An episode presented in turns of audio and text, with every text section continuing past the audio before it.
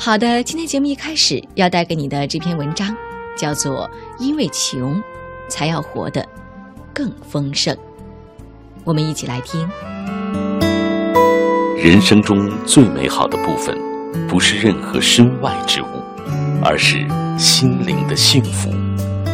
丽娜品读时间，聆听美好，享受心灵的宁静。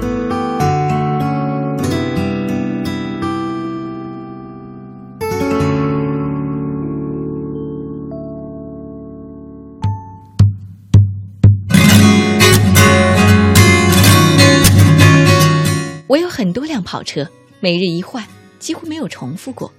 但我最喜欢的是那辆墨绿色的豪华敞篷跑车，马力十足，容纳性又高。内部所配置的座椅均以手工定制的绒毯覆盖而成。嗨，姑娘，到家了。耳边亲切的话语打断幻想，我笑笑，熟练划开背后包的翻转夹层，不多不少，拿出五个硬币。递给了老伯。是的，这就是我最钟爱的跑车。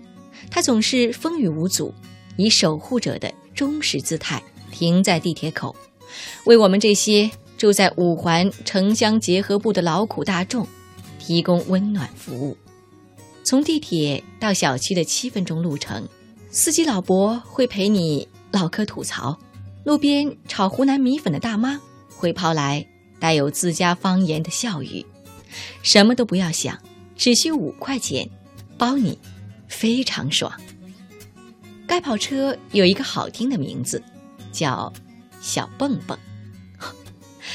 这么专业的词语，可能你并不熟悉，那我用另外几个通俗易懂的字来解释，那就是短途人力三轮车。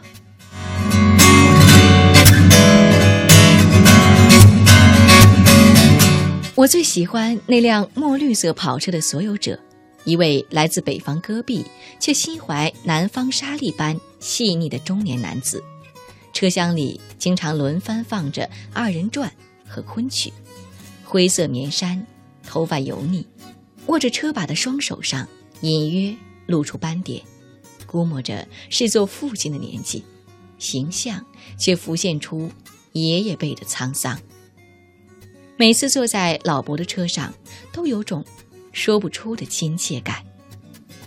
外地人在北京生存太困难了，这座城市天生孕育着干巴巴的现实种子，处处彰显着刀枪不入的坚硬凛冽。有时候，连我这种年轻人也会望而生畏，何况是老伯，拖家带口还没有。五险一金保障的老伯，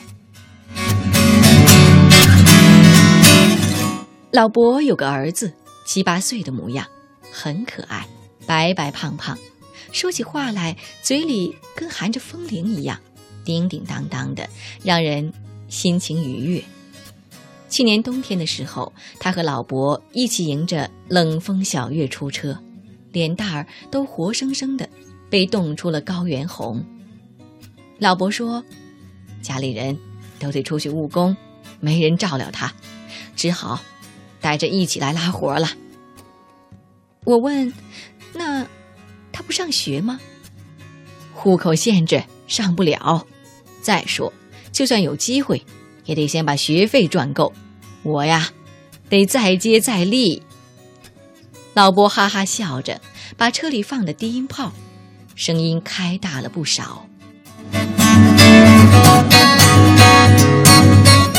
尼采说：“人的内心就像树一样，越是向往高处的光亮，它的根就越要向下，像泥土，向黑暗的深处。”老伯却总是和哲人的道理对着干，没钱吃大餐也在努力微笑，没钱换新衣也要精神抖擞，没钱买苹果六也会拿出翻盖手机给大家看，儿子大笑的屏保。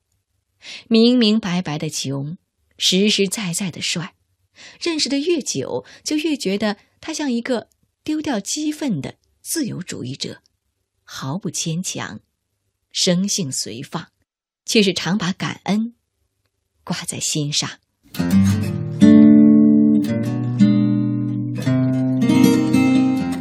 上面那段对话的半年后，某天照常踏上我的豪华跑车，竟意外发现那扇小小的窗户上贴了张 A4 纸，大大的三个字“感谢信”，下面还附有小男孩举着奖状的一张照片。原来，在很多乘客的捐款和热心联络下，老伯的儿子终于可以上学了。孩子的事情一朝落地。大人的心就褶皱全无。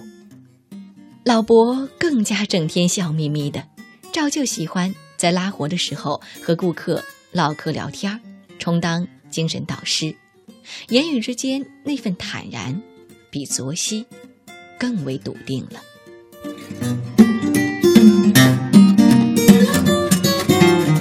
前几日，我冒冒失失的坐老伯的车去附近的朋友家，结果。钱没带够，傻了眼。老伯倒大方的很，善意的挥挥手，示意不要了。我说：“那怎么行啊？你也不容易啊。”嗨，有什么不容易的？穷归穷，做人还是要开心嘛。在你，我很开心。要有需要，我待会儿再送你回去。